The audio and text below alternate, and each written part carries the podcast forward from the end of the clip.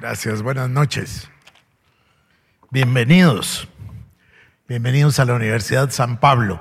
Estamos felices de que ustedes hayan escogido esta casa de estudios que tiene tres objetivos e intenta no perder nunca el rumbo, sino mantenerse dentro de esos tres objetivos principales. El número uno, obviamente, como todas las casas de estudios, es la búsqueda de la excelencia académica. El número dos es más particular, es el contribuir al desarrollo de nuestra Guatemala a través de las capacidades de sus profesionales. Y en el número tres es el poder compartir y contribuir con la sociedad en el sentido de los valores, los valores éticos, los valores morales, pero en particular un grupo de valores que son éticos y morales, pero que nosotros llamamos progresistas. Son valores éticos, son valores morales que van a conducirnos como personas individuales, como familias, como sociedad, al progreso, al desarrollo y al servicio al prójimo. No servirá de mucho que seamos unos grandes profesionales y que nos dediquemos a hacer plata y que nos dediquemos a nuestros objetivos personales si la sociedad no gana nada. Estamos aquí todos nosotros, como peregrinos, dice la palabra de Dios, con el objetivo de servir a Dios y de servir al prójimo. Entonces, el prójimo es la sociedad guatemalteca. En fin, reiterarles a todos pero en especial a los alumnos de primer ingreso, nuestra más cordial bienvenida y agradecimiento que nos han permitido ser parte de sus vidas, ser parte de su formación profesional. El doctor Ramiro Bolaños, nuestro vicerrector académico y este servidor de ustedes, hemos estado charlando acerca de esta particular reunión. Entonces hubo un diálogo acerca del tema que sería lo apropiado, de lo que esperarían los alumnos, etc. Y pensamos o platicamos acerca de muchas cosas. Hablamos del estado postmodernista de la sociedad. Hablamos incluso eh, ya un poquito más allá del estado postcristiano, por ejemplo, en Europa. Sin embargo, después de mucho platicar, me desvié del tema que habíamos tocado con él y me decanté por una idea distinta. Y entonces les planteé a las autoridades de la universidad que en lugar de que tengamos una conferencia inaugural, la convirtiéramos en una serie de cuatro conferencias durante el año 2018. De forma que esta sea la primera y dentro de un trimestre la segunda y dentro de dos trimestres la tercera y antes de terminar el año la cuarta. ¿Por qué quiero cuatro en lugar de una?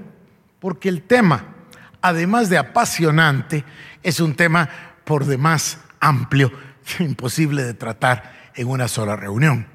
Entonces, me pareció a mí que podía partir este tema en cuatro partes, comenzar el día de hoy con lo que denominamos el surgimiento de la libertad, hablar de cómo brota la libertad, hablar por supuesto un poco de qué es, pero más bien de la historia de la libertad. Después de eso pasaremos a una segunda fase donde nos enfocaremos en qué es y por supuesto sus diferentes expresiones, porque algunos hablan de la libertad de locomoción y es verdad, otros hablan de la libertad de expresión y también es correcto. Hay muchas expresiones y queremos también hablar de eso. Y luego, por supuesto, vamos a entrar a un tema que quizás sea lo más importante desde mi punto de vista, que son los efectos y las consecuencias de la libertad. Y luego, en una última parte, yo querré tratar con ustedes cinco tipos de gobierno diferentes que son expresiones directas de este tema que vamos a iniciar el día de hoy. Vamos a hablar nosotros de Ginebra como ciudad-estado. Vamos a hablar de los hugonotes en Francia. Vamos a hablar de Escocia. También vamos a tratar el tema de Inglaterra y también el tema de las colonias americanas y su forma de gobierno. Con eso tendremos una panorámica del tema de la libertad en este año 2018. Y me gustaría muchísimo si esto les estimula a leer, a investigar, a aprender y por supuesto a hacerse preguntas, a hacernos preguntas y a tratar de responderlas para el beneficio de un crecimiento de todos nosotros. Así que comenzaré el día de hoy en este tema, si quieren titularlo, el surgimiento de la libertad. ¿Cómo brota? ¿Cómo nace la libertad? Y para ello, por supuesto, voy a decirles que la libertad no corre paralela a la historia de la humanidad. Todo lo contrario.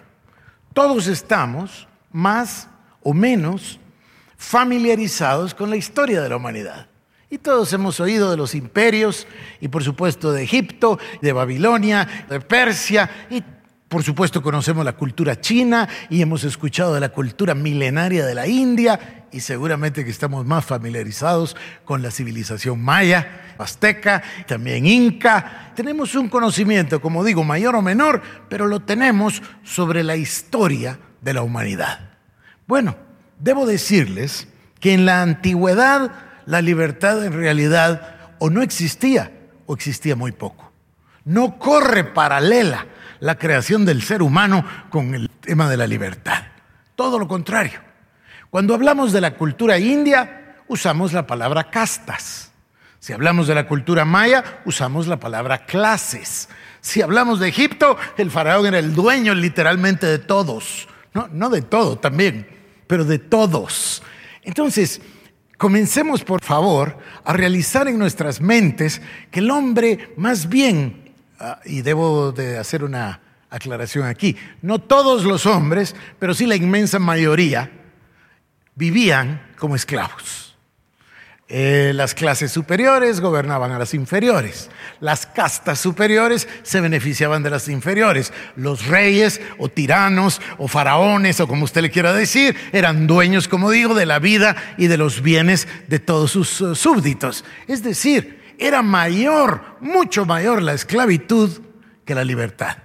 En realidad, no se conocía la libertad. La libertad es un fenómeno que nosotros, por supuesto, debemos ver que no brota en un solo lugar. Yo me referiré hoy solo a un tema y hablaré de Inglaterra y hablaré del siglo XIII, pero también hay otros casos particulares. También podríamos hablar de la constitución de Atenas con Solón. Tenemos casos varios eh, y esporádicos y distantes. Yo me voy a referir a uno nada más. Pero entonces, más o menos, quiero decirles que los primeros mil años no se habló de libertad, ni existió la palabra. No habían derechos, ni habían libertades para las personas. Eran unos pocos, por no decir uno, quienes ostentaban todo el poder, toda la autoridad, todo el dominio, incluyendo la vida, como dije antes, de sus súbditos. Pero algo sucede y es lo que queremos mencionar el día de hoy. ¿Por dónde vamos nosotros a comenzar? Yo voy a comenzar el 15 de junio del año 1215. Y para llegar al 15 de junio del año 1215, voy a retroceder un poquito y hablarles de Inglaterra. A eso me voy a referir el día de hoy.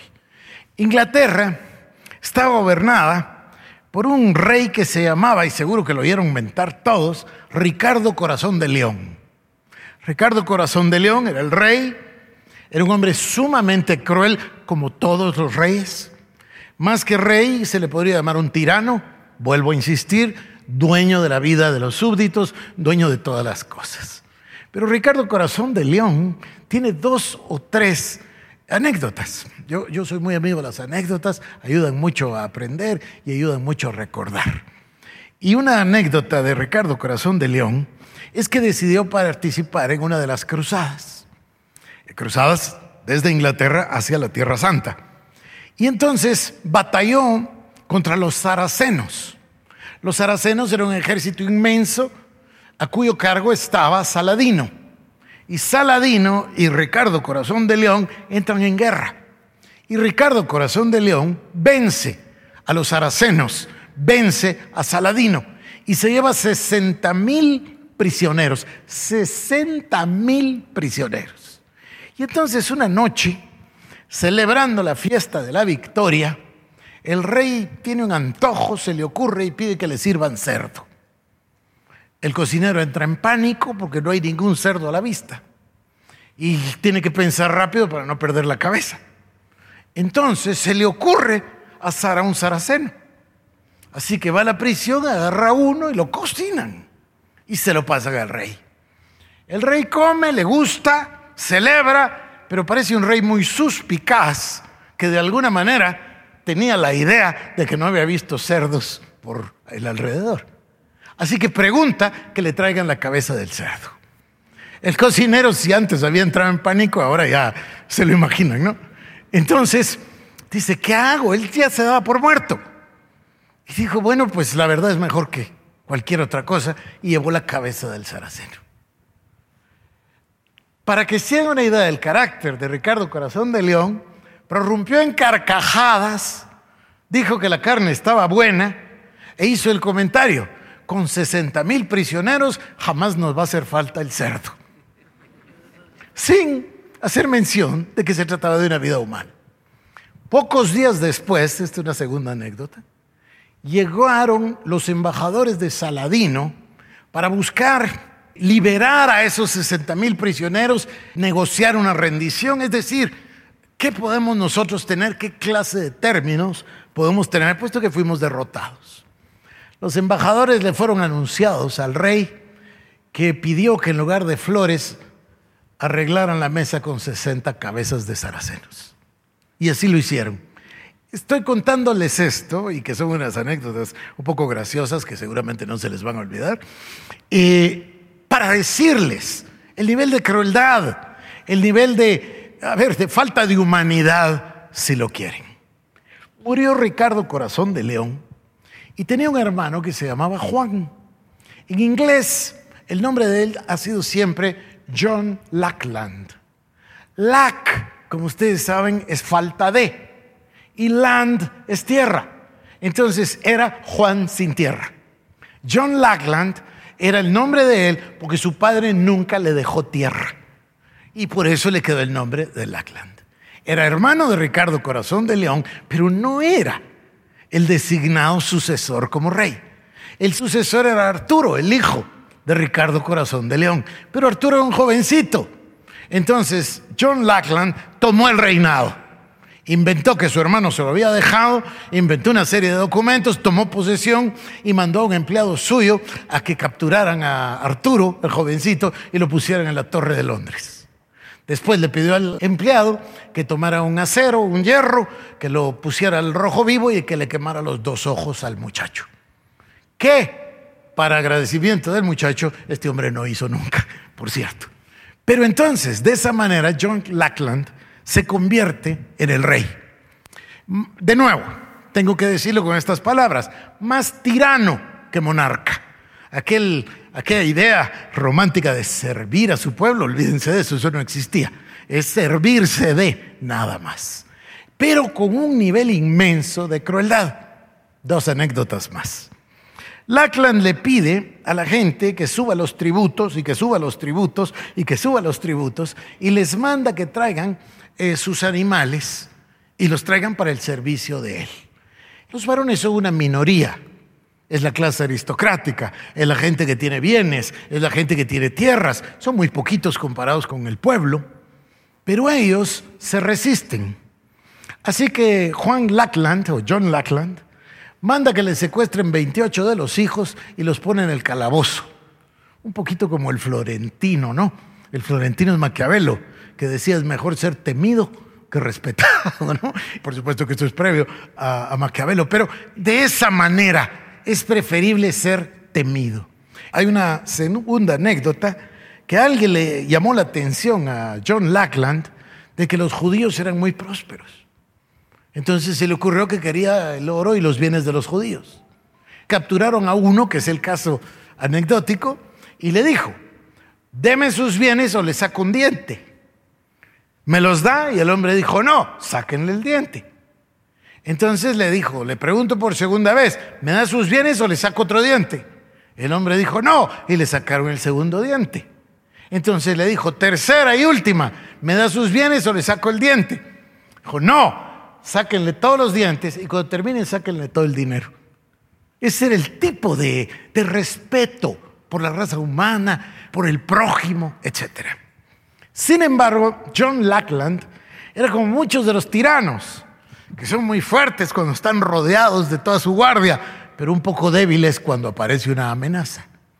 Y los varones intentaron persuadirle, fueron a quejarse con el arzobispo de Canterbury y trataron de razonar, pero con este hombre no se podía razonar. Así que los varones decidieron el otro camino, el único camino adicional que quedaba. Se reunieron, curiosamente a su ejército le llamaron el ejército de Dios, se reunieron todos, reunieron un ejército, se acercaron a Londres, que daba el castillo de Windsor a vista de los campos donde ellos se, apostaron con sus banderas, con sus, eh, eh, toda la parafernelia de la época, es el siglo XIII, y arribaron ahí el 13, 12, 14 de junio de 1215. Y llegaron para hacerle una petición al rey. Así que le enviaron a llamar, a invitarlo a una reunión para presentarle una petición. Este hombre, John Lackland, el rey, los veía desde el palacio, así hacia abajo, y vio la cantidad de personas y el ejército que se formó. Escriben quienes narraron su biografía que además era una persona con altos y bajos de temperamento, que podía sentir gran cólera y después gran temor, todo en un instante. Así que entró en temor y arregló su gente y les dijo que llegaba a la reunión, incluso les adelantó que iba a conceder lo que le pidieran y obviamente atemorizado.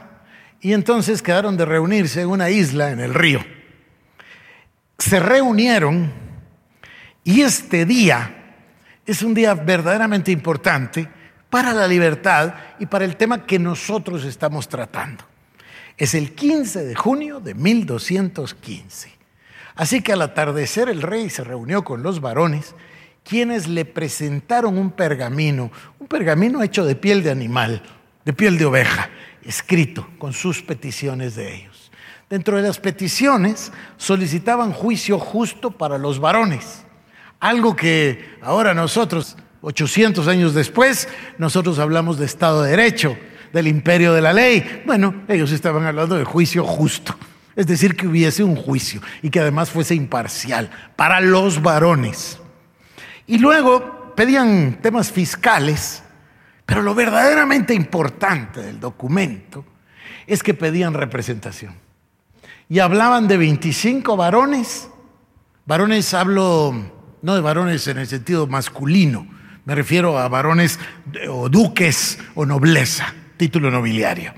Que 25 de ellos representaran a toda la aristocracia, a toda la nobleza y que se formara, fíjense qué interesante, un parlamento que pudiese aprobar leyes y que pudiera sobre todo aprobar el tema impositivo, el tema fiscal, el tema de los impuestos.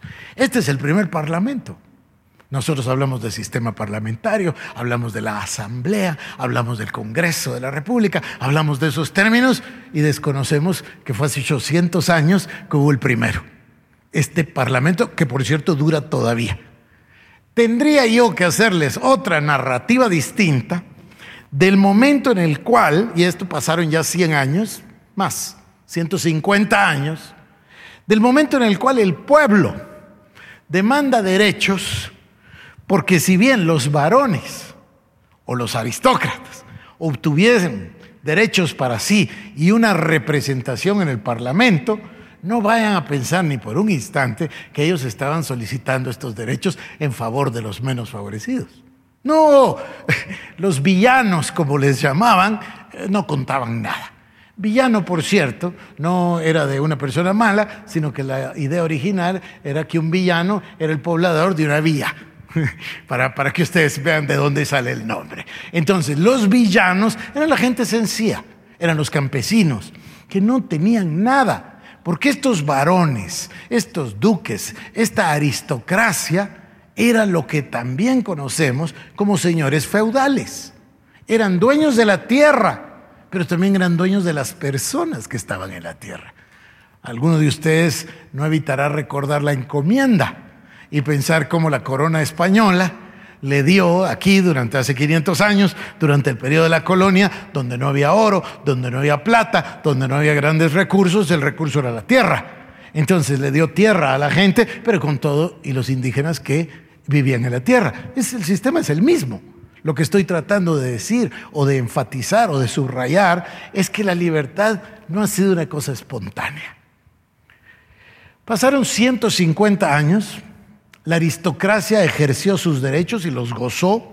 Supongo que habrá sido un, paso lento y supongo que habrá tenido que ser eh, para contarles, por ejemplo. Se me olvidó un dato importantísimo. Este pergamino de cuero que le fue presentado al rey, le solicitaron que lo aceptara. El rey estaba tan amedrentado, John Lackland, que en realidad no negoció nada.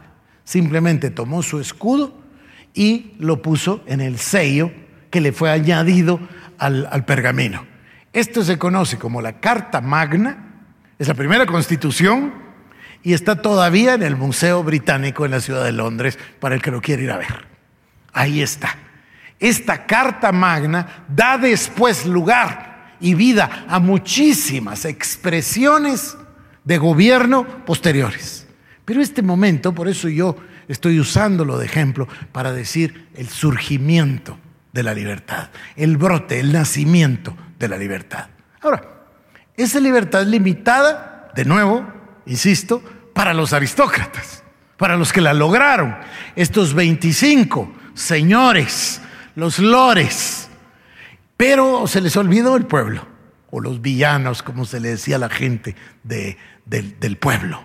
Que por cierto, ustedes tenían un rey, tenían, yo qué sé, cientos de varones y después tenían cientos de miles o quizás millones de personas que vivían de nuevo en la esclavitud.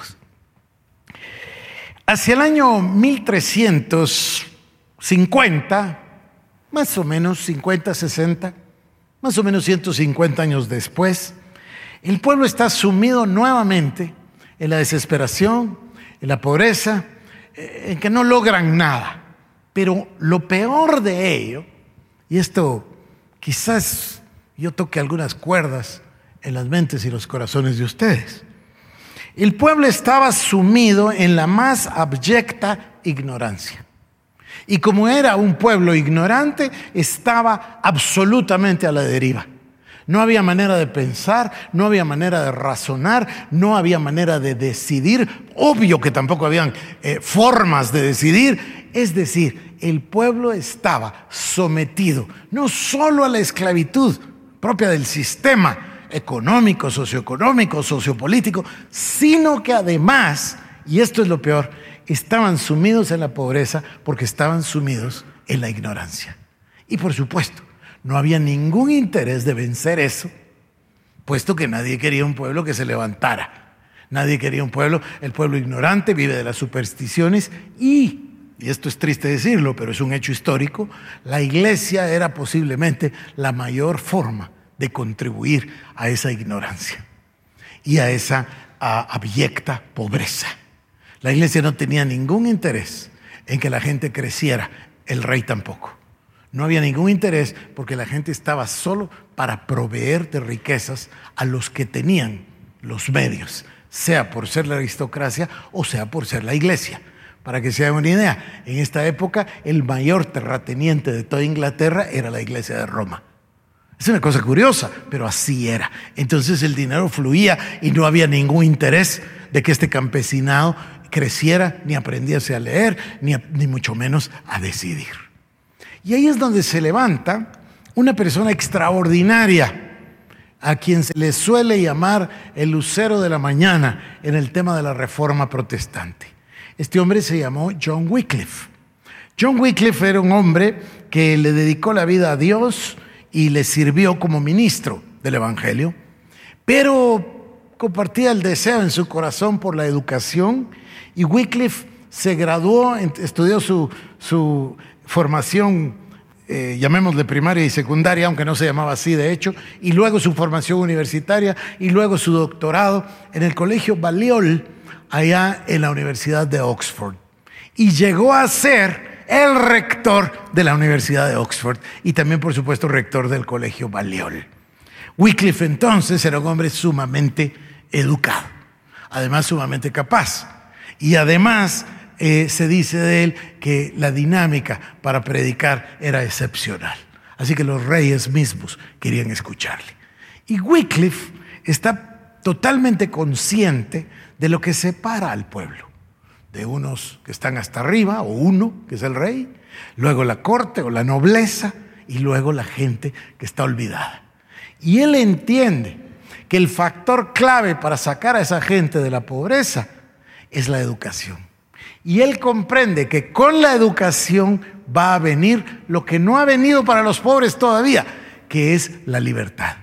Si la lograron los varones y ahora tienen representación en el Parlamento junto con el rey, los otros están olvidados. Por supuesto, no necesito decirles que ya nos estamos acercando a que el Parlamento inglés tenga entonces una representación de los lores y de los commoners o comunes. Y eso es hasta el día de hoy. Es decir, los que son aristócratas de sangre azul, pero también el pueblo y ambos están representados en el, en el Parlamento. Bueno, ¿cómo ganaron esos derechos los que no tenían nada? Por gente como Wycliffe. Miren el camino que escogió John Wycliffe. Escogió el camino, se dio cuenta de que había muchísimos grupos étnicos en lo que hoy se llama Inglaterra. Habían diversos dialectos y uno del norte o del noreste si se quería comunicar con un galés en el sudoeste, ambos pertenecían al mismo pueblo, pero no hablaban el mismo idioma, no se hubiesen podido entender. Entonces había necesidad de una lengua común y había necesidad de aprender a leer. Y había necesidad de un incentivo para aprender a leer. Y había necesidad de un texto que enseñase acerca de la libertad del ser humano. Y él entendió todos estos elementos y dedicó parte de su vida a traducir a la prosa inglesa la Biblia. Comenzó obviamente por el Antiguo Testamento y luego el Nuevo. Y francamente, así se le llama al día de hoy, es el precursor de la lengua inglesa.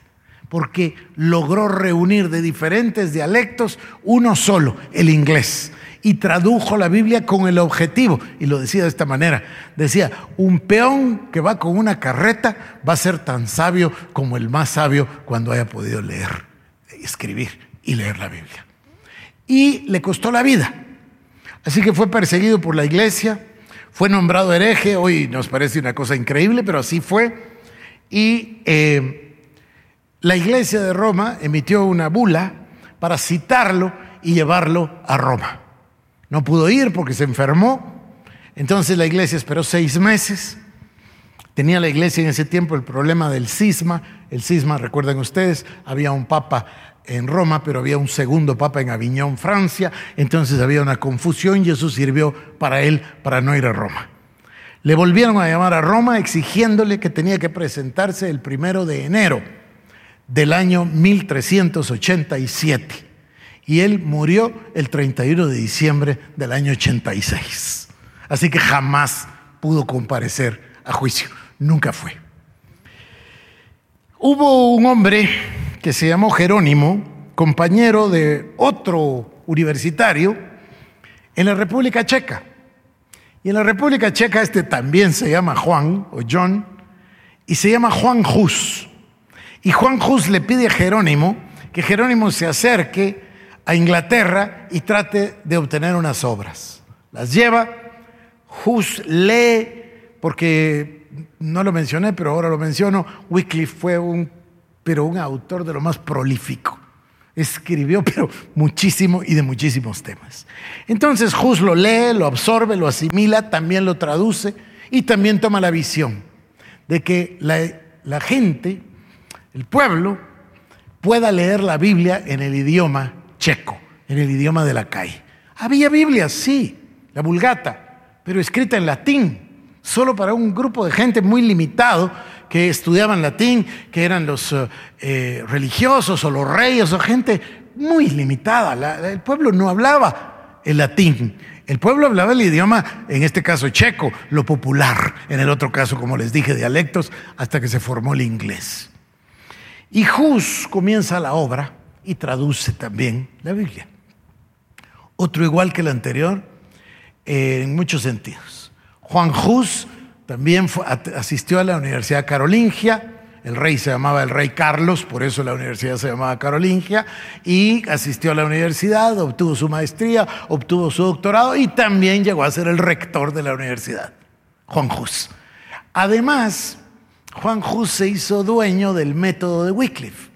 Había estudiantes por toda Europa que no estaban de acuerdo con las ideas religiosas de Wycliffe, pero que estaban fascinados con el método de Wycliffe.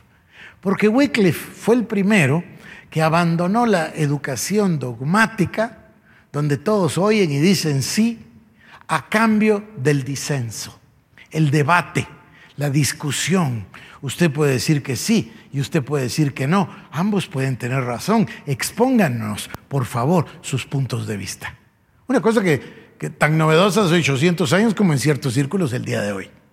Y Wycliffe generó el método. Hus, antes de ocupar la rectoría, ocupó el puesto de jefe, o no sé si se llamaba jefe, director, lo ignoro, era encargado de preparar los debates. Así que los estudiantes lo amaban porque todos los estudiantes querían tener la oportunidad de presentar sus ideas y comprobar quién tenía razón. Así que aún los que estaban en contra de las ideas de Wycliffe estaban a favor del método y lo aprendieron y lo adoptaron. Y Hus lo adoptó.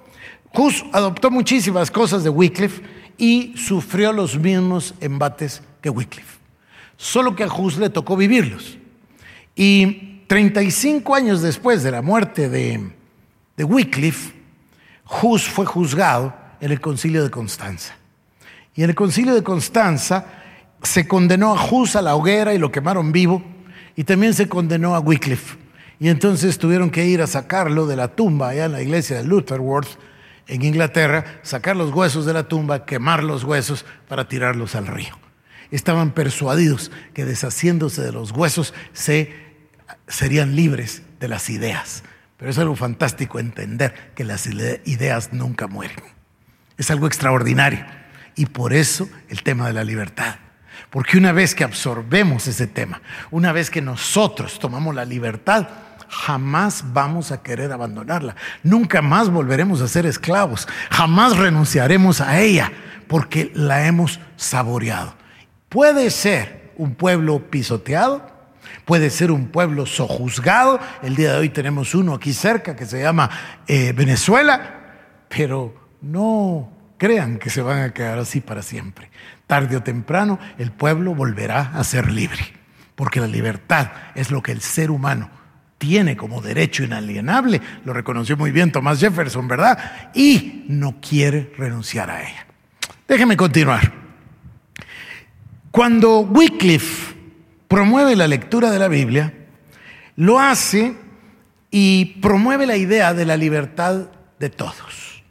Lo hace de una manera muy inteligente y en un tratado dice que el rey es libre de poder disponer de acuerdo a su conciencia. Y que el rey no está sujeto a ningún otro imperio. Obviamente le estaba hablando de Roma. Y obviamente el rey y la corona y la corte lo entendieron inmediatamente. Y en ese tiempo el problema principal era el problema de los tributos, el problema de los impuestos. Entonces los reyes querían encontrar una justificación para no mandar todo ese dinero a Roma. No entendían por qué. Bueno, supongo que entendían, pero no querían. No querían enviar ese dinero. Entonces estaban buscando. Miren, en las sociedades los fenómenos jamás se dan en un vacío. Ese es otro principio importante. Se dan dentro de una situación que se está dando a nivel social, político, económico, familiar, etcétera, en diferentes lugares. Eh, no es una buena expresión, pero se usa la expresión caldo de cultivo. Bueno, lo que estaba sucediendo era el caldo de cultivo perfecto para que hubiese una emancipación.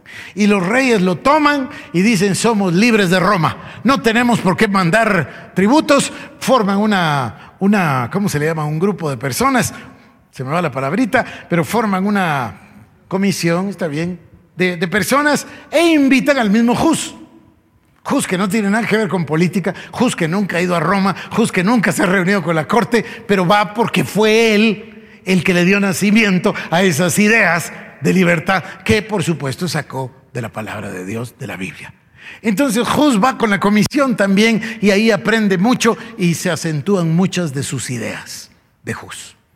Por supuesto, el rey y la corte estaban felices. Acabo de retroceder, se dan cuenta que está vivo otra vez. Ya lo habíamos matado hace un momento. Pero el rey está contento, la corte está contenta hasta cierto momento. De repente realizan. Es cierto que nosotros somos libres. Es cierto que nosotros tenemos libertad de conciencia. Es cierto que podemos decidir, pero de pronto inmediatamente caen. El pueblo también está pensando lo mismo.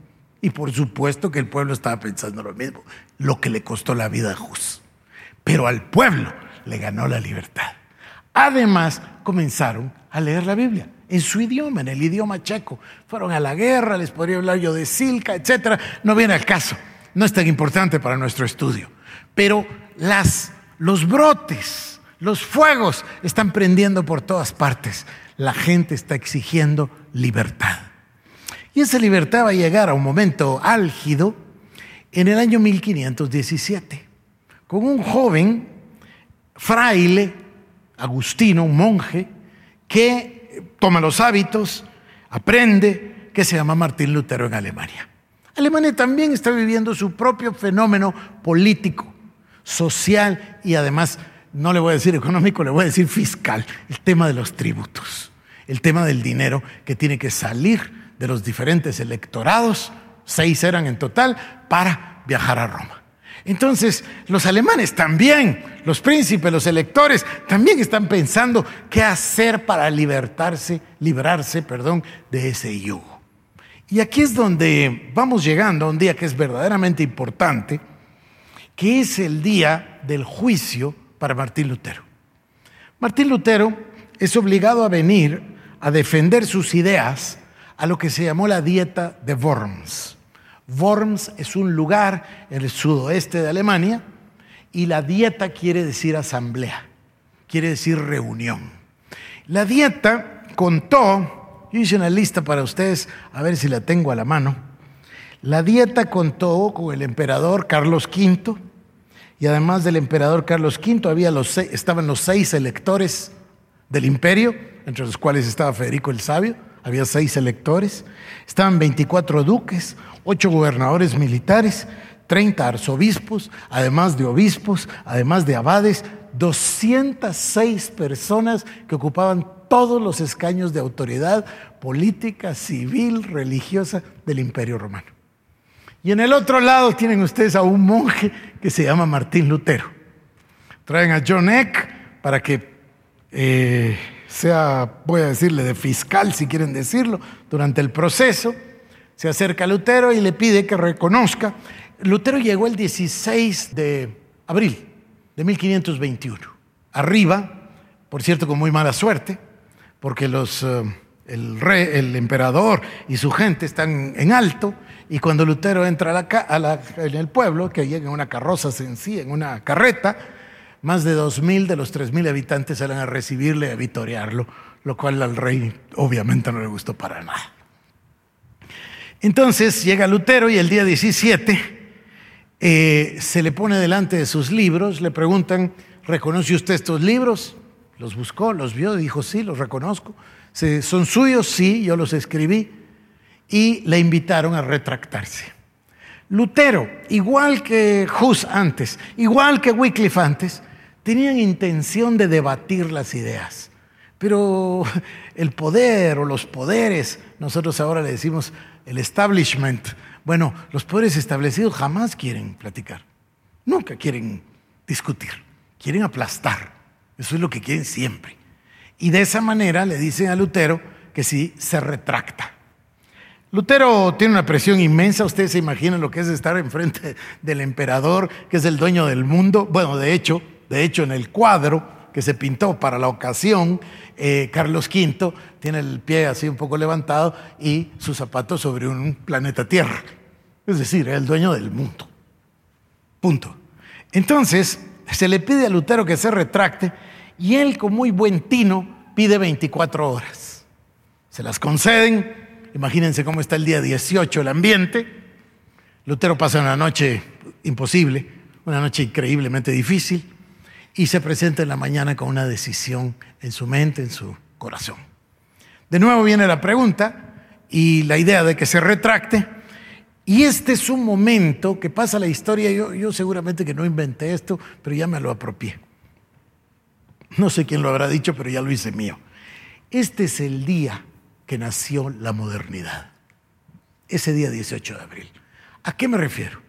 A que todo anterior, 1500 años, todo el tiempo reinaba la superstición, las historias, los cuentos, la tradición oral, pero no había ningún sustento de dónde sostenerse. Por supuesto que lo hubo allá en 1385 con, con, el, con el Antiguo Testamento en inglés.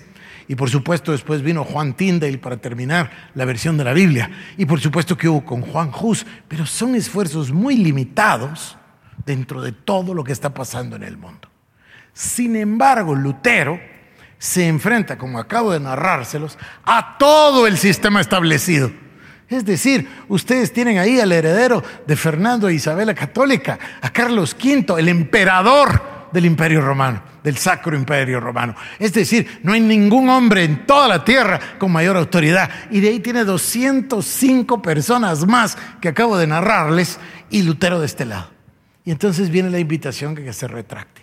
Y ahí es donde Lutero tiene la oportunidad de hablar. No mucho, poquito, pero pudo hablar. ¿Y qué dijo? Dijo, no encuentro razón para retractarme. Palabras más, palabras menos, obvio que esto es una traducción y ni siquiera llega a traducción, es una paráfrasis de lo que dijo. Dijo, no encuentro razón para retractarme, porque no creo en lo que digan ni los papas ni los concilios, que muchas veces se contradicen entre sí. Si ustedes quieren que yo me retracte, estoy dispuesto. Si me demuestran por medio de la palabra de Dios que mis argumentos son erróneos, equivocados. De lo contrario, dice, mi alma está cautiva a la palabra de Dios. Mi conciencia está cautiva a la palabra de Dios y no es bueno que el hombre traicione su conciencia, lo cual no es ni bueno ni seguro. Por tanto, dice, no me retracto, aquí me quedo y que Dios me ayude. Ese momento es el desafío, a ver si ustedes pueden dimensionar lo que está pasando. Hay todo un orden que tiene 1500 años, voy a decir.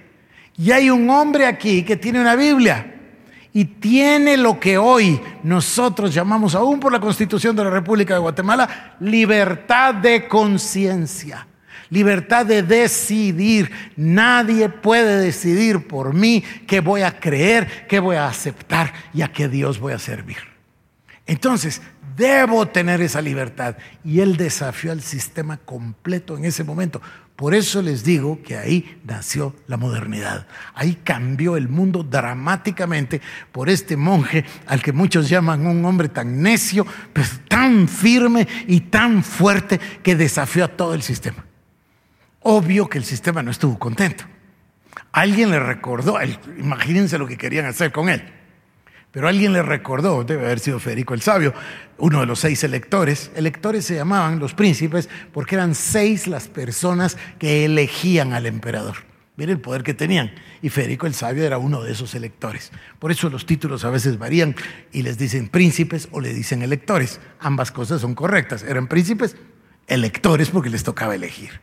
Y alguien le recordó al emperador de que había dado su palabra de mantener la vida de Lutero por cierto número de días, ya no recuerdo si 21 o 20 algo. Así que dijo, está bien, que se vaya.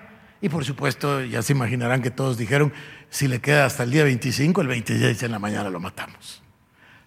Lo nombraron hereje, lo que en ese tiempo quería decir que cualquier ser humano en la tierra podía matarlo sin ninguna culpa. Así que que se fuera era literalmente mandarlo a la muerte. Lutero salió hasta el día 24. Se tardó unos días, el día 24 subió a una carreta y partió para regresar a Wittenberg. En el camino unos uh, jinetes lo atraparon, le pusieron una capucha, le cubrieron la cabeza, ya se imaginan cómo se sintió, ¿no? Y eh, dijo, pues ya está, hasta aquí llegué, seguro que me van a matar.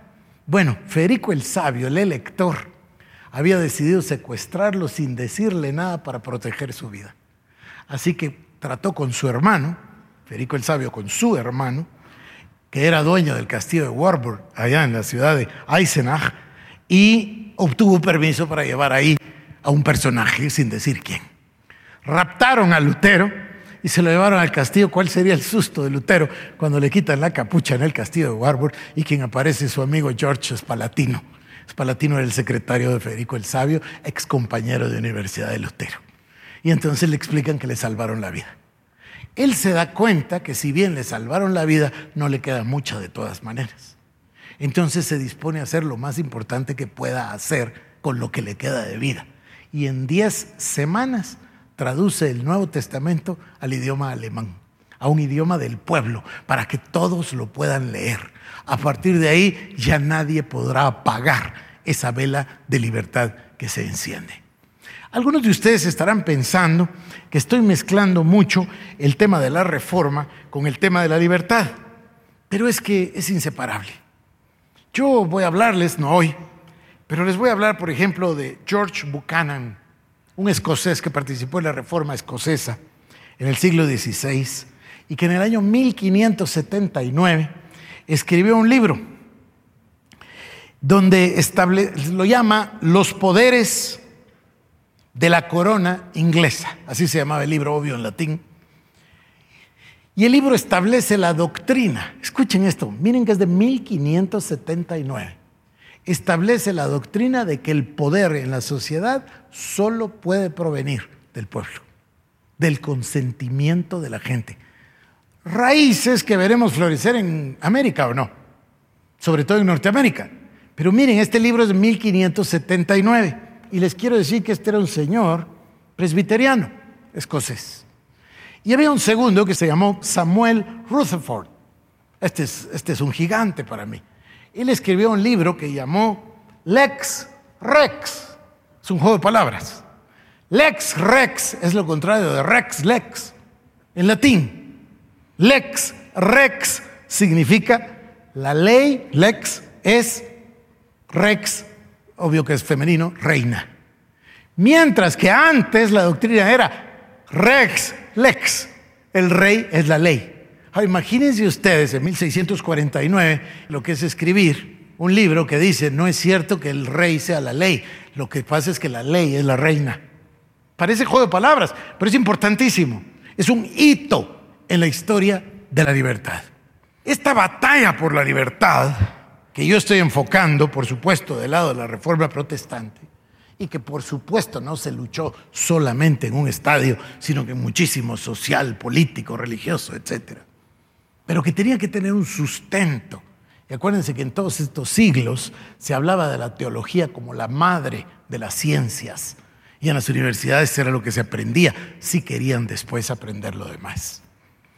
Yo voy a llevarles a ustedes en la próxima reunión al experimento que se llamó Ginebra. ¿Cómo se gobierna una ciudad, porque Ginebra era una ciudad-estado, en libertad? Y les voy a hablar de cómo esa libertad llega a Francia, ya lo mencioné con los hugonotes, y a Inglaterra con los puritanos. Y cómo los puritanos son ese grupo de personas que sufren tanta persecución que tienen que abandonar Inglaterra, viajar a Holanda, sufrir en Holanda, partir hasta América, pero que tanto sufrimiento y tanto dolor dio fruto en esas expresiones que hoy leemos y que no dejan de impresionarnos, donde la Constitución y la Declaración de Independencia de Estados Unidos hablan como elemento esencial, inalienable, derecho de todos los seres humanos, derecho impartido por el Creador, el derecho inalienable de la libertad, la justicia y la búsqueda de la felicidad. Este es el tema de la libertad. Yo espero el día de hoy haber tocado al menos la curiosidad en cada uno de ustedes. Este es el surgimiento de la libertad. A partir de ahí los hombres se negaron a ser esclavos. Hubo muchas batallas. Hubo una guerra incluso hace 150, en 1865 en Estados Unidos, que por poco destruye al país y por poco lo divide en dos por el tema de la esclavitud. Ha habido problemas en toda América Latina, Pero el ser humano sigue buscando la libertad. Y si puedo terminar con un par de conclusiones, la libertad proviene de que el ser humano es creado por Dios y por ende todos somos semejantes o todos somos iguales. Y número dos, la libertad depende, queridos amigos, y esto es lo que debemos sembrar en sus corazones, la libertad depende de la educación. La educación nos va a hacer libres. La educación va a emancipar nuestras mentes y nuestros corazones. Y una vez la educación sea sembrada en nuestro ser, nada ni nadie la podrá sacar de ahí. Y nuestro ser gritará por siempre, libres, libres, libres. Muchas gracias y Dios les bendiga.